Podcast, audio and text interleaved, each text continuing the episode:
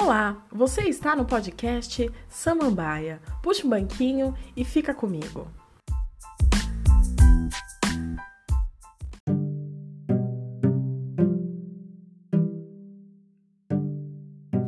A arte é o patrimônio imaterial e simbólico de uma cultura. Tem o poder de contar narrativas, transmitir memórias, despertar sensações e aflorar emoções de Estevão Silva, Arthur Timóteo, Abdias do Nascimento, a Maria Auxiliadora, Rosana Paulino e Sônia Gomes, a arte tem um poder de linguagem e manter matrizes culturais vivas. A arte tem um poder de contar o que a história hegemônica não contou, estabelecendo diálogos entre a sexualidade, gênero, raça, cultura e, sobretudo, o cotidiano existe um movimento de resgate e revisão das produções artísticas que contam a história do Brasil, primando pela decolonialidade da arte, sobretudo a partir de raízes ancestrais. Com isso, a arte tem o potencial de fortalecer a identidade racial e política.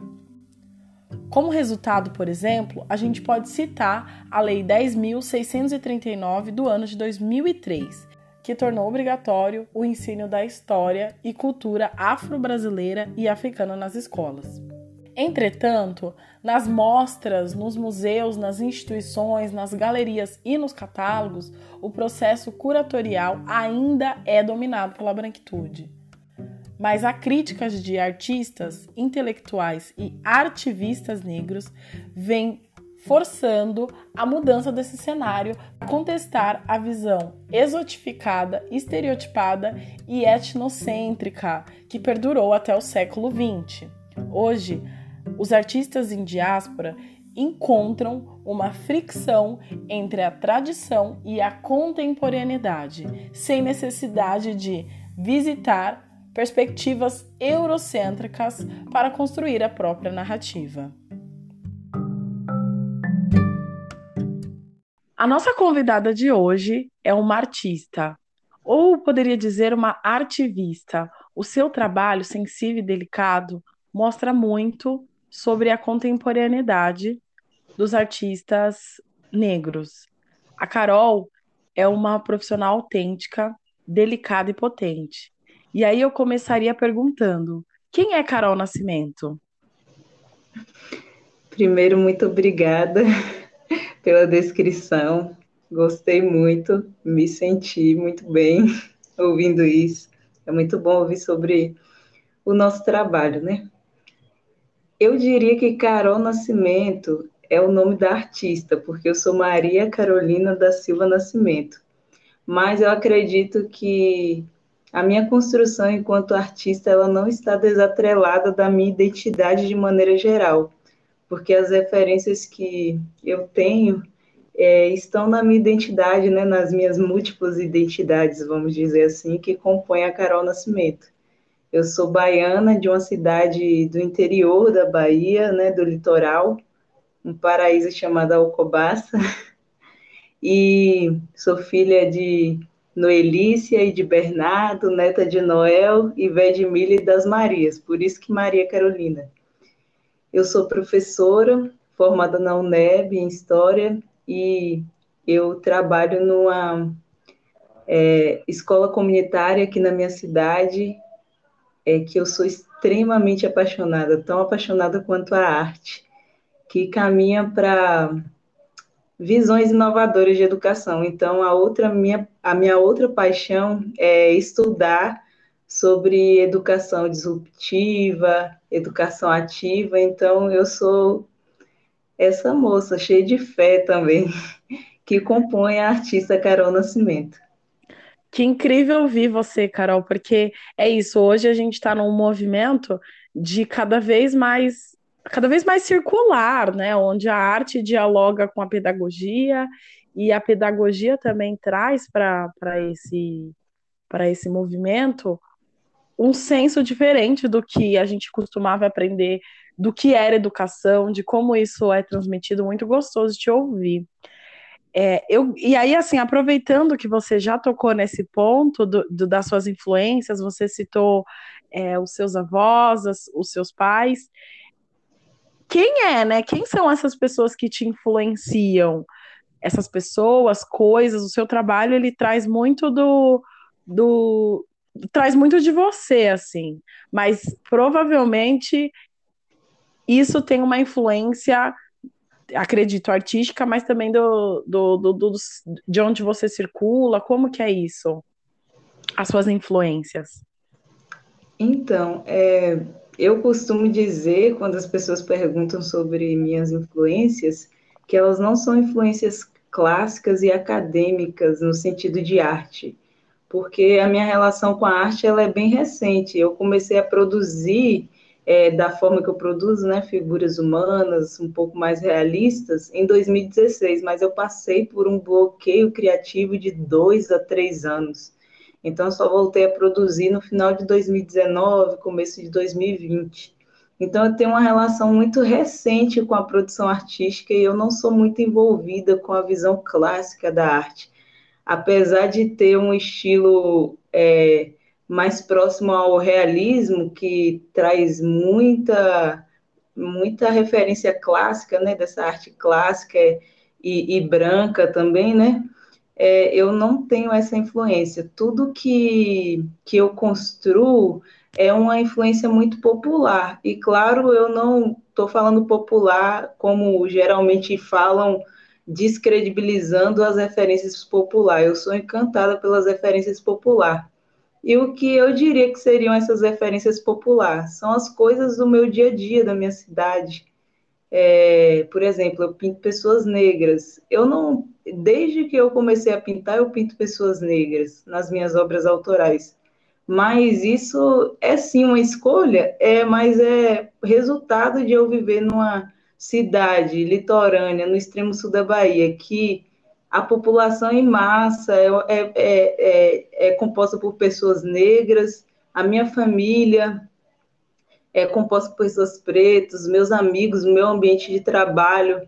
Então, é, a minha influência na minha arte é muito, muito do que eu vejo, do que eu convivo, da minha cidade que é colorida, do mar, do céu da minha cidade, que me traz muitos sentimentos bons. E a, as minhas referências artísticas também eu diria que são populares, porque são pessoas que eu conheci via internet, via Instagram. Eu não acredito que isso descredibiliza as minhas referências, na verdade, porque é, essas pessoas que hoje estão nas redes sociais, né? Elas não são pessoas, como diz minha, como diz vovó e manhã, não são um peixe pequeno, são grandes artistas que hoje estão inseridos nesse, nesse, nessas redes sociais. Por exemplo, eu diria nomes como Diego Moro, que eu acho que é o que eu mais admiro de todos, Okun, é, a Marigui, Preta Ilustra, são pessoas assim que quando eu estou na bed da, da, da criação artística, eu gosto de ver para me trazer inspiração. E, e então eu acho que minha, minha, minha gama de inspirações é, são essas, aquilo que, que eu sinto, que eu penso e que eu olho no meu cotidiano. Assim, não são influências clássicas ou acadêmicas ainda. Eu acredito que eu tenho que, que conhecer isso ao passar do tempo, quando for o meu foco, porque eu acho que conhecimento é poder, faz a gente entrar em espaços que a gente não pode entrar quando não tem, né? Mas, por enquanto, eu me satisfaço e me encanto com isso tudo que eu, que eu tenho construído. Muito legal te ouvir, principalmente porque você não se descola do, do seu das suas influências cotidianas mesmo, né? Muitas vezes a arte ela é colocada nesse pedestal distante, elitizado, é, branco, que você, enfim, tem que estar num espaço para você acessar. E aí, Carol, já queria te perguntar: você é uma, uma profissional que compartilha bastante o seu processo nas redes sociais, inclusive. Eu fiquei bem encantada com a forma, inclusive, poética que você narra o seu trabalho, é, a partir de vivências de outras mulheres negras que também te influenciam, de outras uh, mulheres negras, né, sobretudo, pessoas negras no geral, mas eu, eu vi muito essa ressalva das mulheres negras no seu processo criativo, o que gera automaticamente uma autoidentificação para nós mulheres negras quando a gente olha o, a delicadeza do seu trabalho.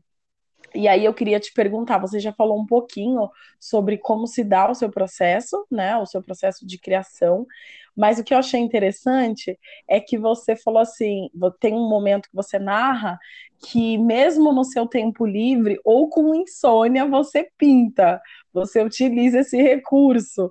Como que é isso, assim, é, para não cair né, nessa armadilha do, do, do do teu processo artístico ficar ali é, influenciado pela pressão externa, as expectativas de quem te procura a tua arte. Como que você faz disso uma dança, assim? Como você faz da sua arte uma grande dança? Não vou dizer brincadeira porque tem muita seriedade no que você transmite do seu trabalho, mas parece uma coisa lúdica mesmo o teu processo de criação. Queria que você falasse um pouquinho sobre isso.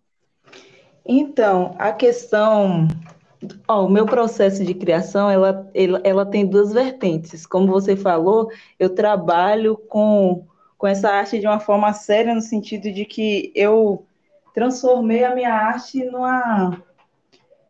É, eu tenho uma relação profissional com minha arte, já que ela me ajuda no meu sustento, né? Então, tem o processo criativo dessa parte profissional, no sentido das, de receber encomendas e tem o meu processo criativo do autoral, que é essa parte que eu faço no meu tempo livre mesmo. E é, na, na questão do, das encomendas, eu, eu me conecto com as pessoas que me procuram. A minha, o meu processo vai muito por aí. Por exemplo, se você me procurasse para fazer algum trabalho relacionado a algo que você acredita, ou alguém que você gosta, ou a si mesmo eu, eu gosto de me conectar com as pessoas, isso deixa o meu processo um pouco mais leve. É, eu quero saber quais são as suas expectativas que estão envolvidas no pedido desse trabalho, é, quais são seus sentimentos, é, talvez um pouco da sua história, dependendo do que você me peça. Então, eu, eu, eu gosto de me conectar com as pessoas que procuram investir no meu trabalho, para que eu eu produza com, com mais assertividade, sabe?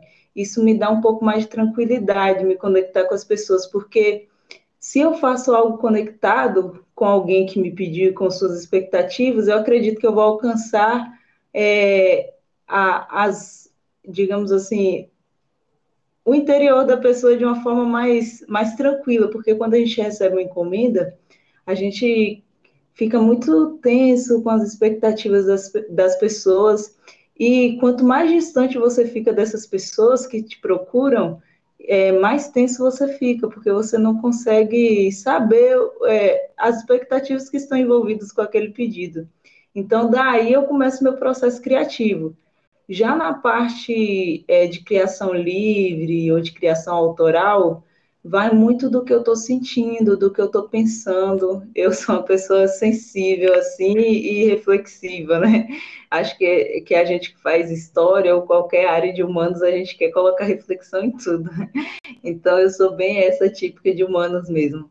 Então, o que eu estou refletindo naquele momento, é, o que eu estou passando, o, que eu, o meu processo de autoconhecimento, ou o que eu olho, tudo isso acaba se transformando é, em arte. E eu gosto muito de transformar, primeiro em. Não primeiro, às vezes é no meio do processo mesmo, mas escrever, transformar em poesia. Eu acho que por isso as pessoas veem tanta poesia no que eu faço, né?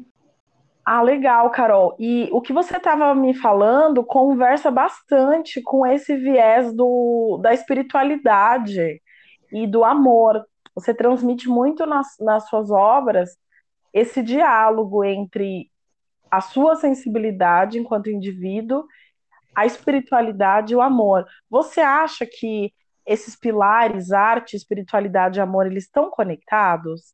A arte, ela consegue ter a potencialidade de se conectar com todas essas perspectivas. porque é, cada um expressa a sua percepção de arte de uma forma individual. Então, acredito que elas estão sempre conectadas. Bacana. E nessa linha, Carol, eu te pergunto, você compartilha bastante, né, como a gente já mencionou, seus processos criativos dentro das suas redes sociais. Em algum desses posts, você fala que a arte foi uma resposta às suas dificuldades internas. Eu achei isso de uma força tão grande assim, porque nós, principalmente agora, nesse cenário de confinamento social, em que as coisas estão diferentes em termos de relacionamentos, em termos de, de da gente dividir, partilhar no público, né? Tá diferente mesmo. Não dá para ignorar que a gente passa um momento de, de relação com a gente mesmo muito mais profundo, porque tudo está ali e agora é o momento em que a gente está olhando para isso. E aí eu queria te perguntar: você acredita no poder curativo da arte, do, e especialmente do, do seu trabalho, se ele vem desempenhando essa função terapêutica de, de conectar com as suas com seus momentos mais difíceis internamente? Eu acredito totalmente, não só para mim, mas também para outras pessoas. Eu não sei se, por exemplo, a minha arte já curou algumas pessoas. Eu já, já recebi depoimentos de que as pessoas se sentiram ajudadas, assim, né? É, se sentiram bem ao ver ou, ou ao ouvir o que eu tinha de, a dizer a partir da minha arte. Mas em relação a mim mesma, eu tenho total convicção de que a arte ela tem, é, ela tem é, parte essencial nesse processo de cura. Por exemplo, no começo da quarentena, eu não estava produzindo como eu produzo hoje arte. E foi um momento difícil, porque além de eu ter que vir para casa e é, ficar trancada dentro de casa, é, teve a questão do meu trabalho também. Eu saí de um ambiente é, que eu, eu tinha muito contato com muitas pessoas, né, enquanto professora, e fui, fui dar aula é, remota, aula online. E essa falta de contato com as pessoas, essa necessidade que eu tive de ressignificar a minha percepção é, enquanto educadora nesse novo espaço é, e enfrentar também essas dificuldades é, que os estudantes tinham nesse novo espaço também. É, estava passando também por um momento conflituoso em relação aos meus sentimentos. A nossa vida amorosa às vezes nem sempre é tão legal, né? Agora Sim. tá, mas naquela época não estava não. E, e aí, esse momento que começou a quarentena, estava uma turbulência. E eu tinha passado, há um ano atrás, uma experiência muito ruim em que, é, de questões internas. Eu não queria que isso voltasse que esse momento fosse um gatilho para voltar a viver as experiências ruins internas que eu tinha vivido há um ano atrás.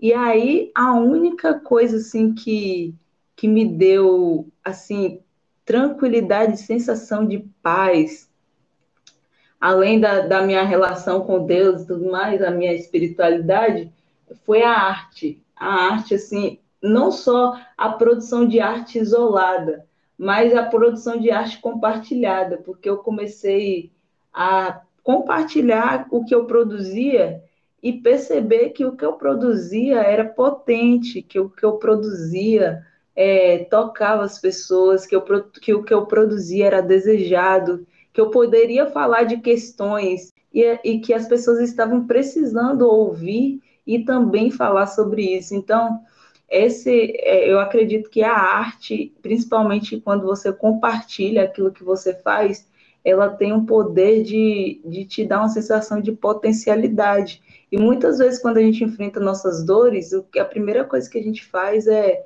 parar de crer em nós mesmos. Em especial, é, nessa questão, a, a, o processo de cura que a arte pode trazer para pra, as pessoas de maneira geral.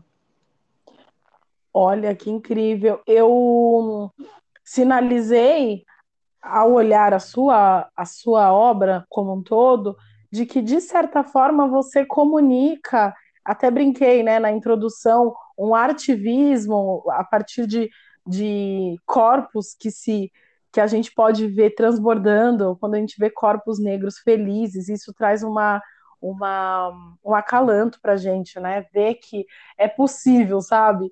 E, e aí eu te pergunto, então, de, certa, de, certa mo, de certo modo, eu vi um pouco de afrofuturismo no seu trabalho, justamente por ver sorrisos e corpos potentes. Enquanto que a gente passa por um cenário em que a população negra, e você, enquanto professora, é, sabe muito bem e, e próxima da, da história, né? A história tem marcadores muito terríveis para a nossa população negra, mostrando inclusive o genocídio e o encarceramento em massa. Eu, enquanto advogada, estou nessa, nessa, nessa perspectiva crítica do direito e acredito que no seu trabalho é possível ver também é, essas representações. E aí eu te pergunto, qual a importância dessas representações potentes nesse cenário genocida que a gente vive? Eu acredito que, é, como, como eu falei anteriormente, muitas vezes, quando a gente tem que lidar com as dores, sejam a, a, as nossas dores pessoais, sejam as dores coletivas enquanto sociedade que passa por, por esse cenário de, de encarceramento, de genocídio, de preconceito, é, a gente, se, a gente quando a gente tem que lidar com essas dores, a gente é, vem sobre nós muito a questão da, da falta de, de crença em nós mesmos, em nós mesmos e no futuro. Acho que eu, eu, por exemplo, eu quando eu não gosto muito de falar sobre minhas dores, talvez por isso que que o meu trabalho seja afrofuturista, seja sempre esbanjando sorrisos e cores, porque toda vez que eu falo sobre minhas dores e não me dou uma resposta em relação a elas, eu me sinto muito triste e desesperançosa. E isso gera em mim uma sensação de impotência e de incapacidade de mudar a, o meu estado. E quando eu sinto isso, eu, eu, eu me sinto improdutiva e eu não me sinto só, mas eu fico. E daí a, acho que o meu trabalho falar sobre isso tem muito a ver com essa com esse desespero em procurar respostas mesmo em tempos difíceis para a sobrevivência. É como se fosse um instinto de sobrevivência. Eu acho que, inclusive, as produções que são, que são assim, afrofuturistas, né?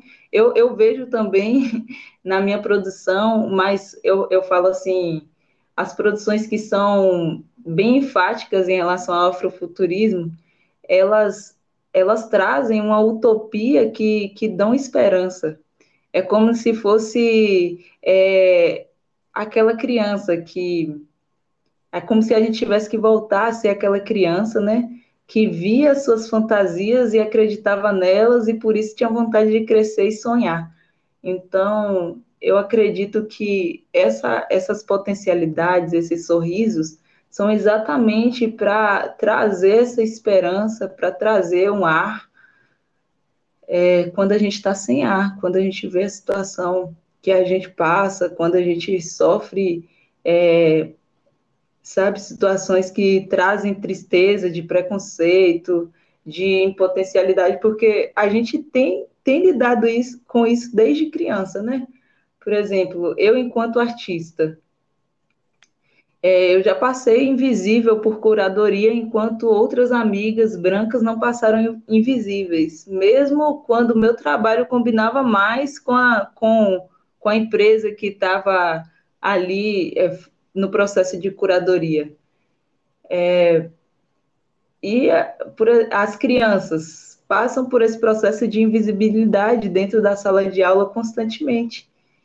E quando a gente é, percebe isso e, e não consegue nos dar resposta para as nossas dores, e nos dar respostas de que não há esperança, que, que quer dizer, sim, há esperança, sim, eu sou potente, sim, é, o problema não é comigo, é, existe beleza no meio do caos.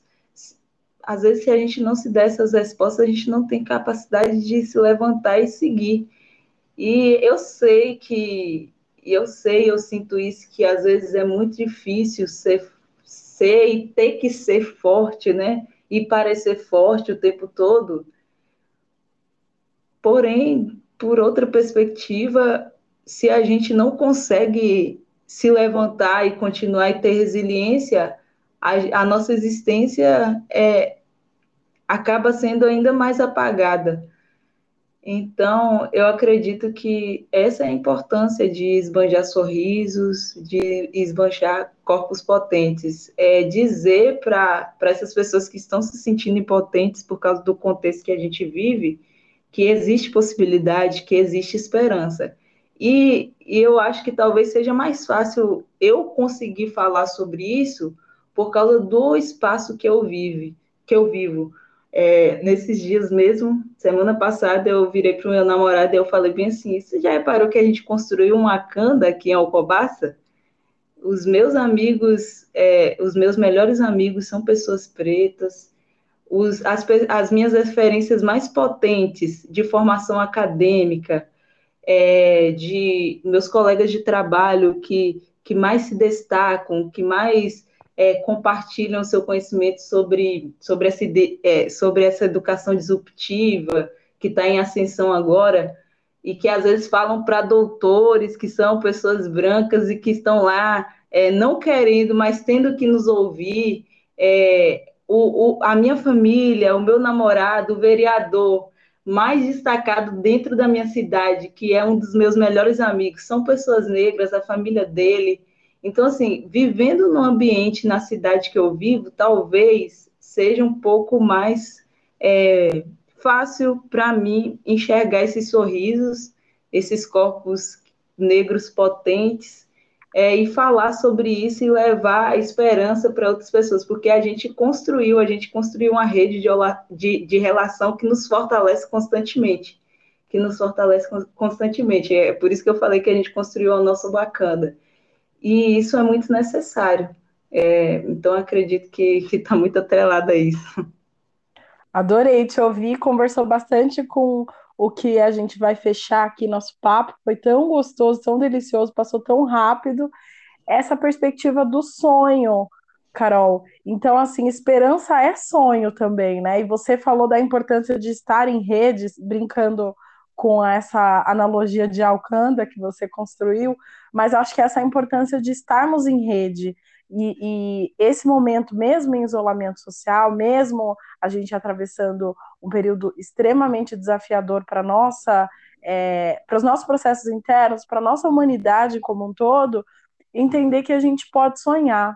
Se você quiser compartilhar alguma coisa nesse ponto, você já falou bastante sobre esperança, achei bem legal que você trouxe, me deu um quentinho no coração saber que a arte comunica também, para a gente não se sentir sozinho, né? É, na verdade, é, eu, eu acredito, eu acredito muito que é, o que a gente passa pela arte, não, eu não acredito que seja obrigatoriedade do artista passar esperança e sonhos. Eu acredito que o artista ele tem que ser sincero. Muitas vezes o que a gente quer falar e o que a gente sente são, são sobre nossas dores e a gente vai passar sobre dores. Isso é, acho que a gente tem que aprender muito a respeitar a individualidade da produção artística nesse sentido. Mas eu, eu acredito é, que, que a arte ela pode, pode trazer essa esperança, esperança de diversas formas. Eu falei aqui sobre a comunicação, sobre o que eu trago na minha comunicação, né? enquanto artista, enquanto esperança, enquanto olhar para o caos e ver alguma beleza, mas eu acredito também que, por exemplo, a arte tem um poder educador muito grande e que eu acho que esse outro, esse outro lado da arte, a, a, a, produção artística dentro do ambiente educacional é um outro, é uma outra vertente que eu acredito muito que pode trazer esperança e fazer sonhar. Agora mesmo, esse ano, o meu projeto pedagógico na escola que eu trabalho, ele visa influenciar a produção de pesquisa científica, iniciação científica dentro da escola básica, né, a partir da produção artística. Então, todo o processo e forma de influenciar o, estudante é, é a partir da produção artística. Ele sabe que ele precisa é, aprender e passar por um processo de pesquisa para produção artística. E então a arte ela vira um produto final da pesquisa do estudante e ela vira também uma influência, porque é visando chegar aquele momento quentinho e gostosinho de produzir arte que ele vai é, seguir os, os protocolos que, que, a, que a pesquisa exige, exige, né? E eu, eu vejo bons resultados, eu vejo como, na, como no momento de produzir arte, os estudantes conseguem expressar o que eles estão passando em casa, suas dores, mas eles também conseguem produzir, é, expressar é, as suas produções de pesquisa científica. Então, é, esses estudantes que estão tendo essa experiência a partir da arte, eles vão ter uma perspectiva de futuro totalmente diferente, vão ter uma perspectiva de potencialidade totalmente diferente e vão ver que a arte, ela não é como, como Vygotsky colocava que a, a arte não é mero espontaneísmo, né? A arte vai muito além de expressar ou passar sentimentos. A arte carrega em si, cada, em cada produção, é, em, em cada produção artística, nós carregamos toda uma história da humanidade. Então, a partir dessa riqueza artística, que não é só mero espontaneísmo ou transmissão de sentimento, a gente pode trazer muita esperança e perspectiva de futuro. Uau, adorei nossa conversa, Carol. Obrigada pelo, pela gentileza de ter compartilhado seus conhecimentos, uma abordagem muito ampla sobre como a arte pode tocar em campos muito sensíveis e pode sim ser estrutural e fundamental para uma educação melhor, para um estado melhor. E aí eu queria, para fechar aqui, pedir que você deixe uma indicação de um livro, um filme, alguma coisa que, ou uma arroba de uma pessoa que você acompanha, que você acha muito querida, para os nossos ouvintes. Eu quero aproveitar para é, para divulgar o trabalho de alguns artistas, né? Que uma coisa que artista precisa de, de divulgação. Eu queria falar sobre um artista que é daqui da minha cidade, que é Emanuele Brison. Eu acho que o, se vocês colocarem Emanuele Brison, vocês vão achar ela.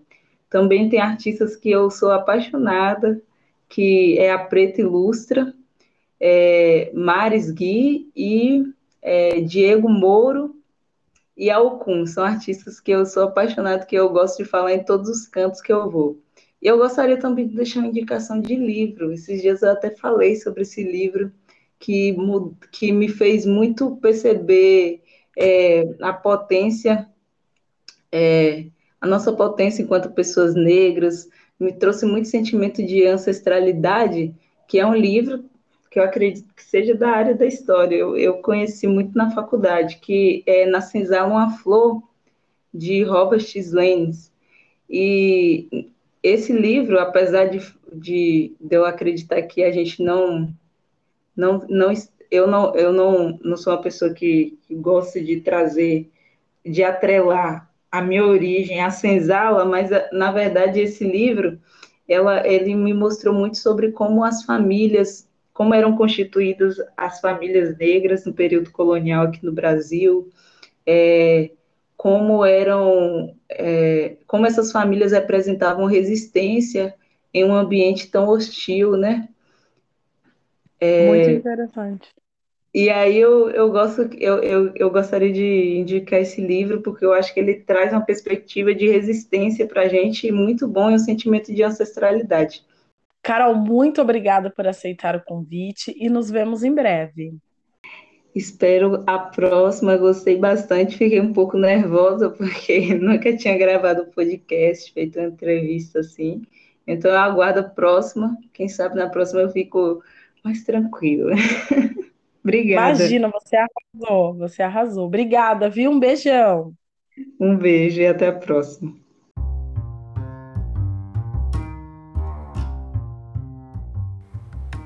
Para ficar por dentro desse e outros assuntos relacionados às temáticas raciais, você pode me encontrar no Instagram, no arroba Monique Prado. Eu te encontro no próximo episódio e até lá! Tchau!